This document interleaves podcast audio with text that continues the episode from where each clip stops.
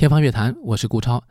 呃，今天这期节目呢是进入到了七连更的第三期。那有朋友担心我是不是会因为连更太累啊？那我是觉得今天这期节目可能有点硬核，因为我们要聊的是一部作品四分三十三秒和他的作曲家 John Cage。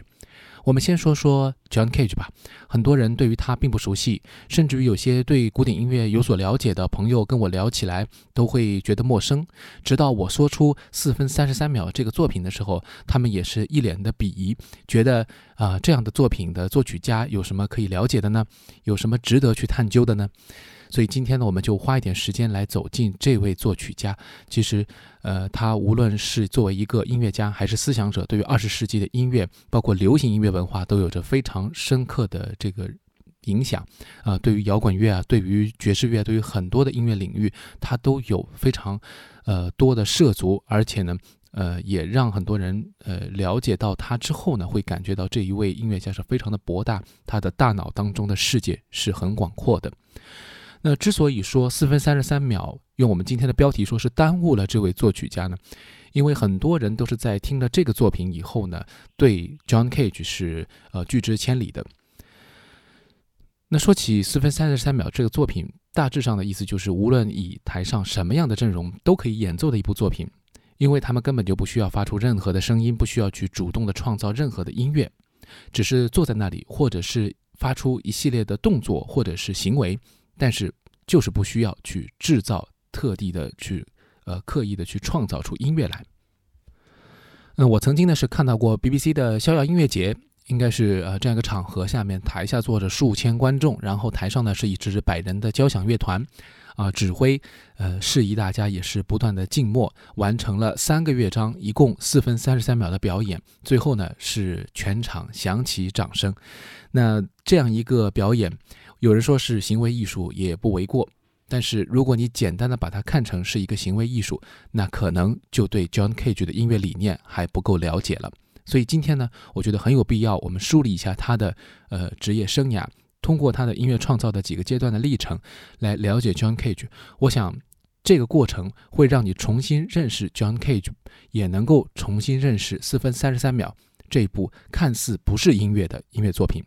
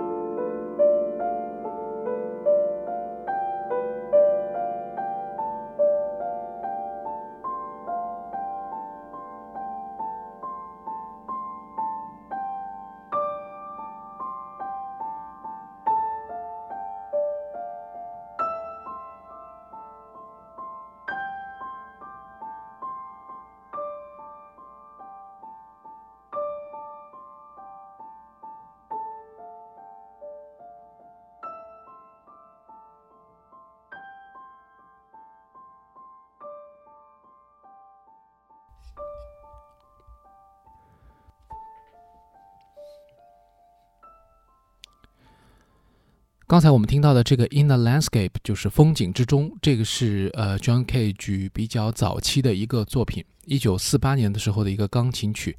呃，这部作品呢，我们听到它就会觉得很简约、很好听，而且没有任何的这种。障碍啊，这是为钢琴或者是竖琴所写的一个曲子，是直到呃我之前在一场音乐会当中，呃一场叫做《彼岸》的呃超媒体音乐会当中听到钢琴家余香君的演奏，那么才意识到啊，John Cage 曾经写出过这样精彩的美妙的作品，平静到呃如水波在无限的荡漾一样。但是呢，又同时呢，充满着我们传传统的对于浪漫主义音乐以来的音乐的这种接受度，也就是旋律的接受度。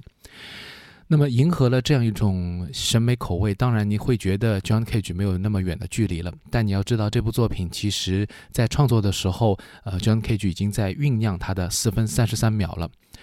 那么，这一位作曲家。可能我们很多人就会像呃理解那些现代美术的一些大师们一样去理解他，就会说啊，John Cage，他是一位呃经受过传统的音乐教育训练，并且呢。呃，很有创意的一位音乐家。那在美术的时候，很多的现代作品，当你看不懂，你也会说：首先，这位作曲家哦，这位画家是不是接受过传统的美术教育？是不是科班的？有没有画过呃非常棒的素描，或者说其他的一些油画等等？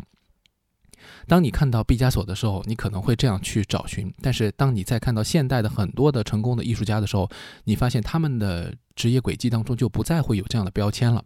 而这样的标签也不足以解释你对于他的一些先锋的作品的认知，你会觉得我依然没有办法理解四分三十三秒。而这种所谓的理由，就是找他的专业背景这件事情，我觉得是没有意义的。但是可以知道的是，John Cage 确实写过非常动听的曲子，并且在他一生当中，他都在创作这样的呃让人比较容易接受的作品。但是真正的一种颠覆是怎么样产生的呢？我想从呃四十年代的时候，John Cage 的这个呃创作当中可以感受到，呃他的音乐已经开始有创意了。当时呢，他的所谓的创意包括呃像这部作品，它可以用钢琴演，也可以用竖琴演，这本身就是很少有的一种一种创作的理念。至少在呃二十世纪以前，你是很难想象一位作曲家会这样去构思一个作品。呃，当然，在巴洛克时期是有的，因为我们知道，像 C.P.E. 巴赫，也就是我们所熟悉的约翰塞巴斯蒂安的儿子，他就经常会把同一首曲子写给长笛、大提琴或者钢琴的呃演奏者，这是为了当时时候能够方便的在宫廷当中或者在一些呃大的场合，供不同的他的好朋友啊来演奏他们各自的乐器。但是这种实用主义的想法和呃，John Cage 是否一样呢？John Cage 是否在讨论这个话题？我想可能也有这个元素，但呃，更重要的是，当时的这些作曲家在考虑的是同一首音乐作品在不同的钢琴或者竖琴的上面演奏的效果的共通点和不同点。那么另外一方面，John Cage 在探索这个音乐的效果的同时呢，也找到了一种叫做预制钢琴的手段。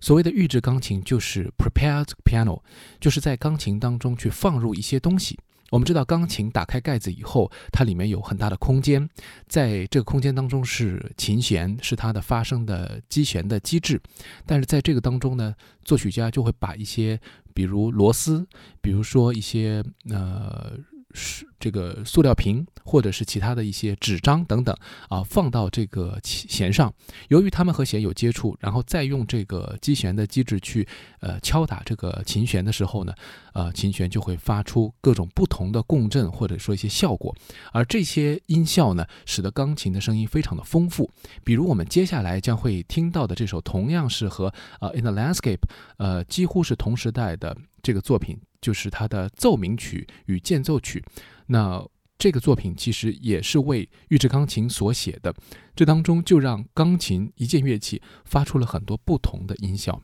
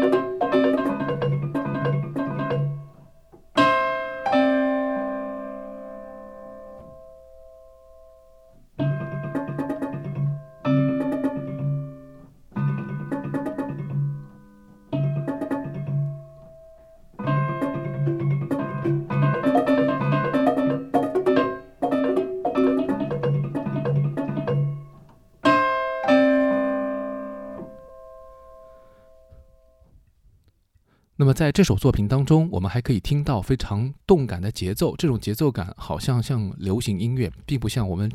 呃，以前想到的那些古典音乐的曲目。你甚至会想到，呃，John Cage 是不是受到了一些来自东南亚的呃舞曲，或者说是呃非洲的一些传统的音乐节奏的影响？呃，这是和他的呃 John Cage 在舞曲、舞蹈、节奏方面的探索也有关系的。也就是说，他探索的音乐素材不光是音色、音效，还有包括节奏，包括各种各样的呃音乐的这种韵律，也在这个他的探索范围之内。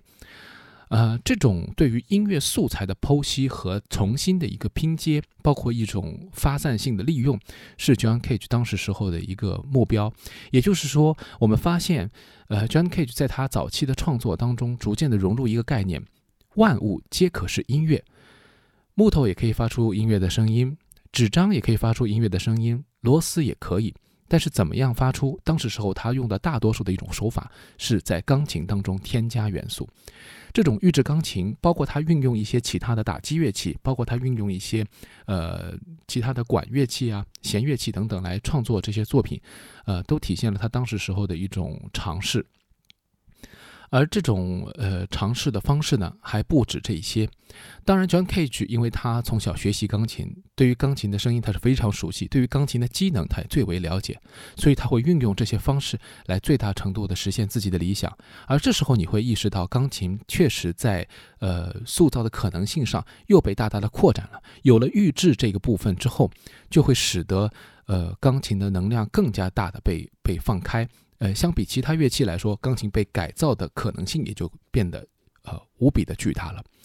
那他同时呢，还用过一些，比如像把钢琴的琴盖关起来，来达到一种声音效果等等。那么在自然的这个音乐厅或者表演场所的这种音效之下呢，呃，钢琴就呈现出了千姿百态。那与此同时呢，呃，John Cage 在那个时候还开始尝试在音乐当中加入静默的片段。呃，比如他在为长笛所写的重奏曲当中就加入过比较长时间的这种停顿或者无声的状态，那么来，嗯，可以说创造一种新的意境。呃，值得一提的是呢，你会发现 John Cage 的一生当中对于东方文化，对于呃东方的一些符号都非常的感兴趣。那这也很容易的会联想到他是不是在借鉴东方的一种留白艺术。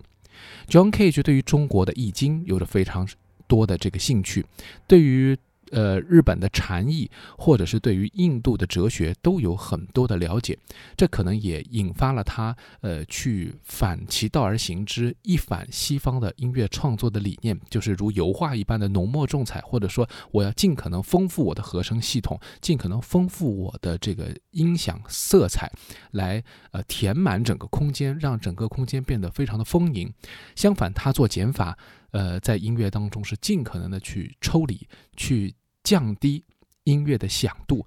呃，这一点上，无论是他写出来刚才那首呃《风景之中》这样优美的作品，还是在这部呃奏鸣曲与间奏曲的这个作品当中，都可以感受到。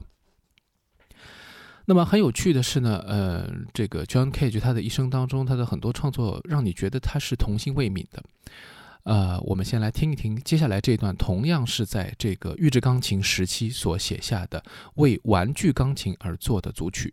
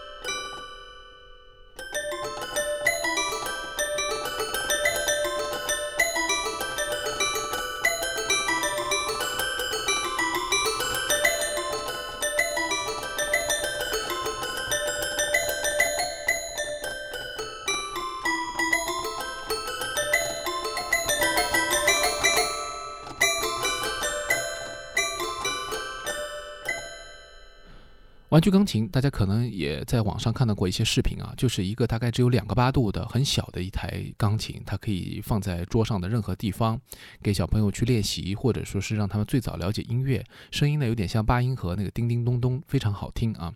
那么这个在这么小的一个范围之内，John Cage 也制造出了很有意思的旋律和声音的效果的一种组合，呃，让你觉得整个的气质是很。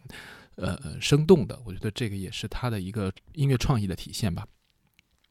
但是，正如我之前所讲的，上个世纪的四十年代的时候，他已经在考虑写作一首完全没有声音的作品了，因为他当时时候曾经在一个文献当中有提到过自己的一个想法，就是如果说能够用一个所谓的没有任何的呃演奏的音响的这样一个呃形式来表达。呃，哪怕可能他这个音乐就是一种，呃，完全没有，呃，完全静默的一种状态，说不定会有一种特殊的效果那么这种想法呢，他曾经在讲座，在一些嗯呃当时时候的一些发言的记录当中，四十年代他已经提到了。那么这个时候呢，呃，他会觉得确实有一个问题，就是我前面讲的，他在西方的。音乐语境当中，这种创意是可能不被接受、不被理解的。直到一九五一年的时候，John Cage 呢访问了哈佛大学的一个吸音室，在这个吸音室当中，也就是所谓的我们现在讲的这种完全隔绝声音的这个绝音状态。当你走进去，你会发现所有的吸音材料把呃所有的声音都吸掉了。那么这个对于录，比如说广播节目或者录一些特殊要求的一些纯粹的音响是非常好的一个环境。呃，因为它会把杂音都放走，只留下这个从本源原体发出的声音。当时时候，呃，John Cage 在这个呃吸音室里面就发现自己听到了一个高频的声音和一个低频的声音，而当时时候的一位呃工程方面的这个负责人就呃告诉他说，其实呃你听到的是你自己的这个神经系统的一个。声音，还有呢，就是一个你自己的血液流动的声音，这让他非常的震惊。就是他发现这两种声音竟然可以大到如此的程度，因为所有其他声音都被吸走了，他只能听到自己身上的这个无时无刻不在运转，只要他活着，他就可以听到的声音。而当他再注意到这些以后，他回到了一个自然的状态下，他的渴望找寻一个彻底寂静的音响，却发现再也没有办法去体验那种感觉，因为其实你无时无刻不感到一种音响，而这种状态，我想很多朋友也在生活当中的某一个时刻会感觉到，其实你哪怕你周围没有声音，你会觉得哦，怎么声音那么大？你的听觉是不是出现了一些幻觉？啊，这有各种各样产生的可能性。嗯，于是呢，John Cage 他就说了一段话，他说：“其实他的一生当中都会无休无止的出现声音，而这些声音将会伴随着他，直到他去世为止。而在他离开这个世界以后，这个世界也永远不会静止，不会安静下来，所以他也不用担心音乐的未来。在这样的一种情况下，他决心要用一首完全没有声音、不创造声音的这样一种音乐来。”呃，呈现在舞台上，于是呢，就有了一首可以为任何的音乐表演的体系或者任何人都可以去演奏的，呃，一首四分三十三秒钟的音乐。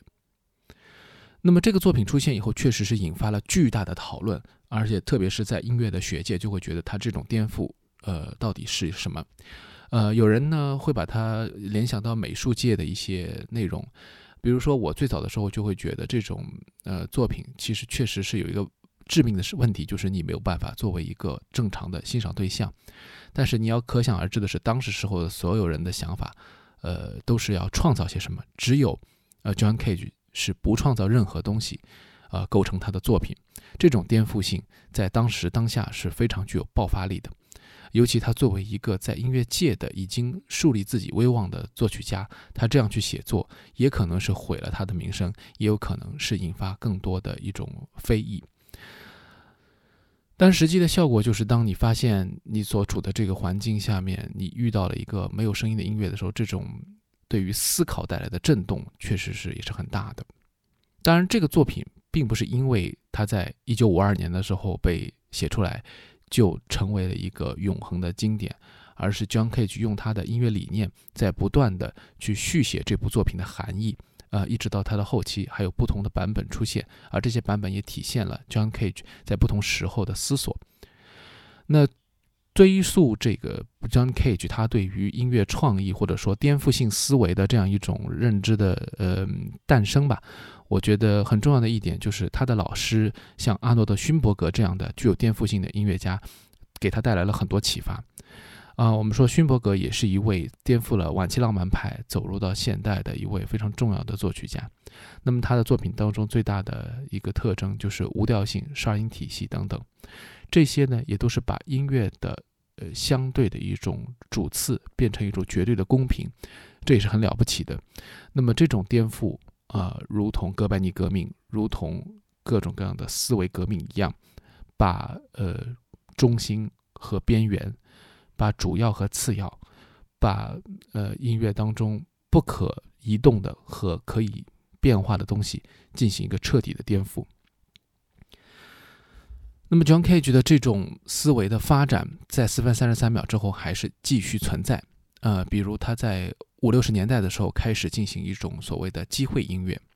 呃，偶然音乐的这样一种不断的探索。那么，偶然音乐在剧院当中得到了更多的发展。比如说，呃，我们在现在在网上也可以找到一个视频，就是 John Cage 在一个剧院里面，在一个电视节目当中表演啊，一个叫《Water Walk》这样一个作品。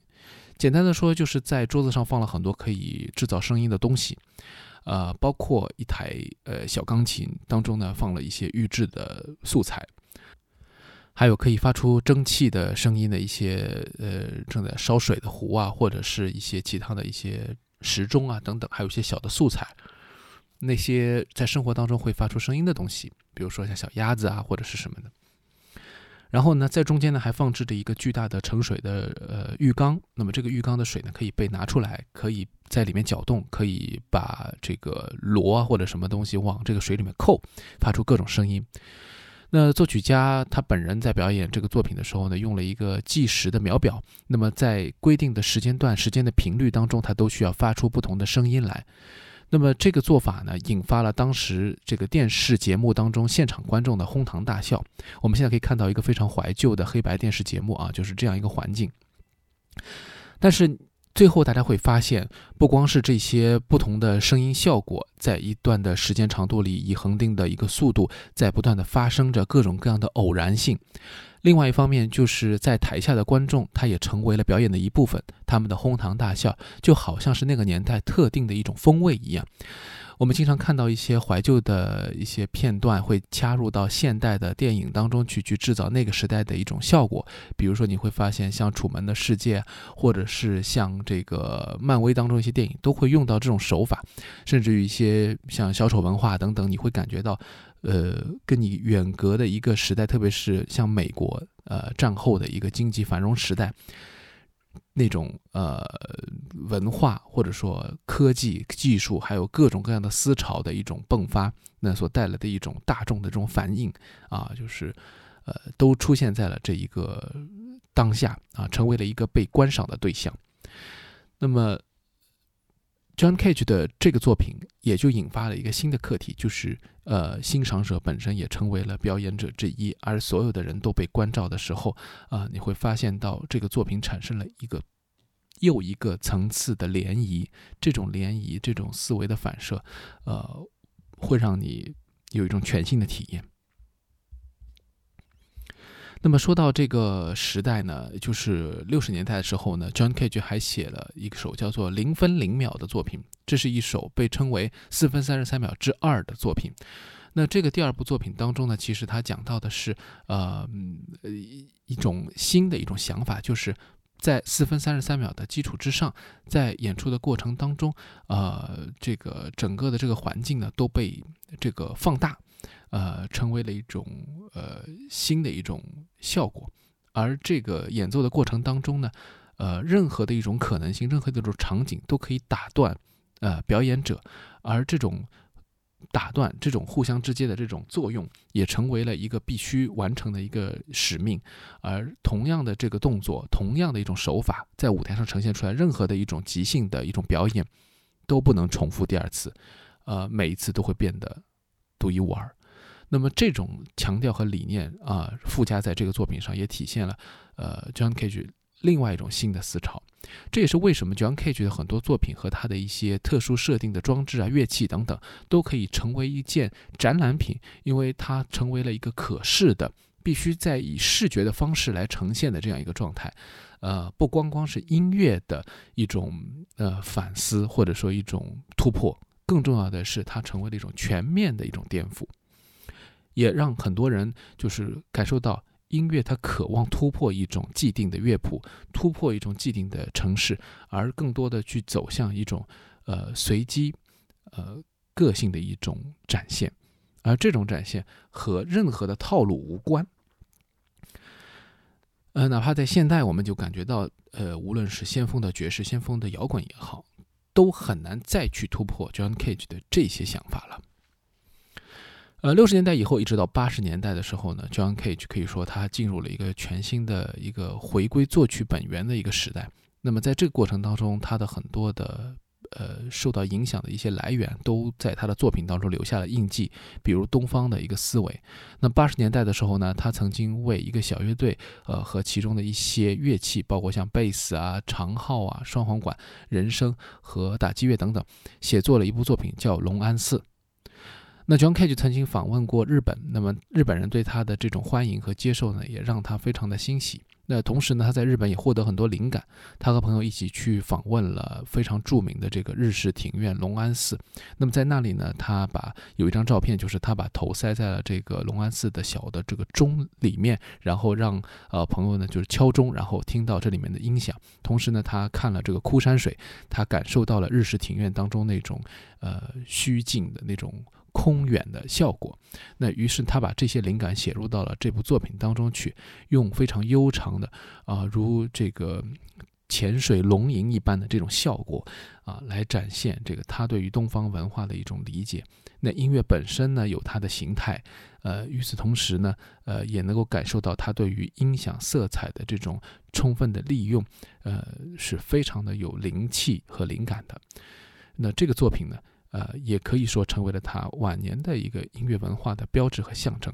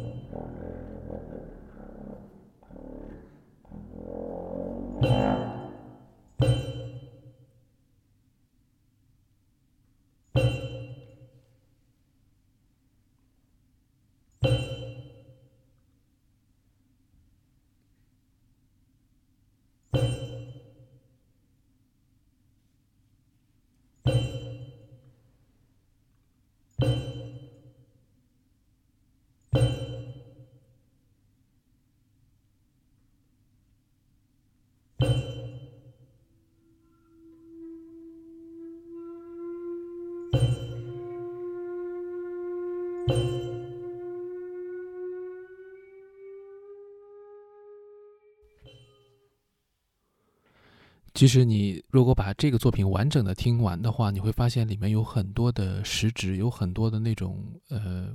比较偏长的停顿或者说静止，呃，其实是作曲家对于内心的这种速度尺度的一种重新的衡量。所以，这些所谓的留白也好，或者说一种时间的空隙也好，都会让你有重新的体验这些音乐的一些呃机会。而这个作品本身，你可以把它理解成一个。西方视角，或者说一种，呃西方的呃乐器载体之下的一种东方的音乐的重写。但你也可以看成是 John Cage 个人的一个作品，这是他与众不同的地方，而不是呃照搬了音乐，呃或者说照搬了日本文化当中的任何一个元素。那么 John Cage 的一个创作的特征也是在于他的音乐结构性上面，呃是非常的淡化的。它并不遵循于传统的这个创作结构，而让音乐的结构本身，或者说音乐讲故事的方式，呃，它的整个的前后的逻辑也显得比较自由、比较松散。呃，这种做法呢，其实也是很东方的一种思维，而这种思维或者说我们叫化于无形吧，呃，也帮助他就是提升了自己的这种音乐的一种，呃，创作理念的一种提炼。那么这种提炼也体现在他。呃，整个的这个机会音乐、偶发音乐等等这些创作理念之下，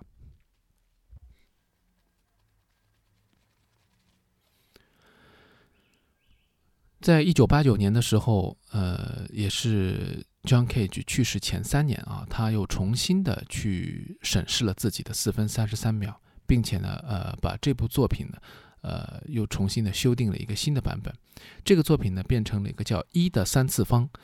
呃，这个一的三次方的意思是，呃，一就是指这个作品只需要一个人来表演，而这个整个的一个完整的这个作品标题叫一的三次方等于四分三十三秒（括号零分零秒加上吉普号）。那么这个意义很难去正准确的说明它，但是它的意思是希望这个演奏者在一个音乐厅的现场能够制造出一个完整的声音系统，这个声音系统，呃，也就是说，呃，让整个音乐厅成为一个呃反馈所有的回馈的一个边界，而这个呃。其实，任何的实质性的所谓的反馈或者反声，都是不是必要的啊？它不是明确的需要一些什么样的一个一个回馈，而是用电子的这种扩音的设备，把整个音乐厅和观众的声音全部放大，呃，成为一种新的一种关照对象。嗯，可见呢，就是 John Cage 都在不断的在完善，或者说在进一步的探索，什么才是音乐。什么是音乐制造的对象？谁又是这些音乐的欣赏者？互相之间他们有什么样的关联？应该产生什么样的一种效果和态度去对待？呃，我们去处理这些声音的这个方式，无论是你是创造声音还是接纳声音，呃，这种关系的重新的一个定义，都是他一生当中不断的在探索的。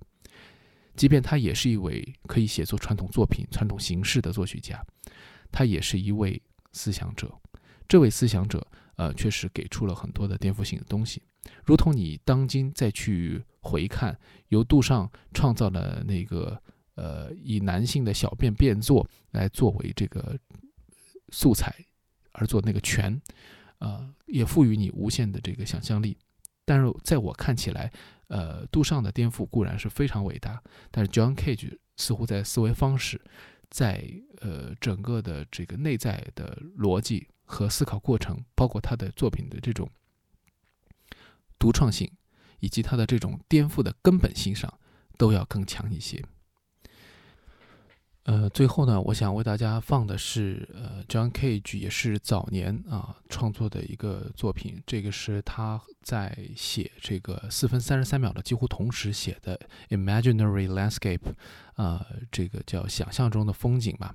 呃，其实就风景就成为了他的一个关照的对象。他既可以像是之前风景之中那样的很平静、很唯美的一个简约作品，但同时呢，也可以是接下来你最后会听到的这个感觉，就是他把所有的这些你听上去像是爵士乐的这种排练或者是准备，包括一些呃爵士乐演奏的一些片段，呃，把它以一种非常。呃，就是让人意外的各种各样的形态去进行拼贴组合，这种拼贴的过程，呃，也可能是他当时时候，呃，希望把偶然、偶发，呃，把这些理念运用到音乐当中去的一个非常好的特征。呃，甚至于其实我们发现，呃，五十年代以后有很多，呃爵士乐手，他们也在利用这种手法来进行创作，也将很多的非常暴力的、冲突性的，或者说是呃十分正面对抗的这种音乐的形态放在了他们的演出当中。呃，我特别要推荐的是，就是接下来最后这首曲子的结尾部分，大家就要一定要去听一下。就是你觉得是一种，呃，贯穿在整个音乐当中都有的那种错觉，就是你经常会觉得这音乐怎么突然之间就断了。嗯，这句和那一句虽然我们知道它是有冲突的，他们是在对撞，但是，哎，为什么这句突然之间就没有了？这个没有就好像是一个音频的失误一样。啊，但是这种效果就是 John Cage 想要的。嗯。呃，或许在今天的这期节目当中，你依然会觉得 John Cage 不是一个作曲家，或者他的作品至少四分三十三秒依然不是一个音乐作品。但是我不妨邀请你一起走进到 John Cage 的这个世界里面去周游一番，经历了他的这一个人生之后，你会发现对于这个作品也好，对于这位作曲家也好，都有一些新的认识，这就够了。这就是今天的天方乐坛，下期再见。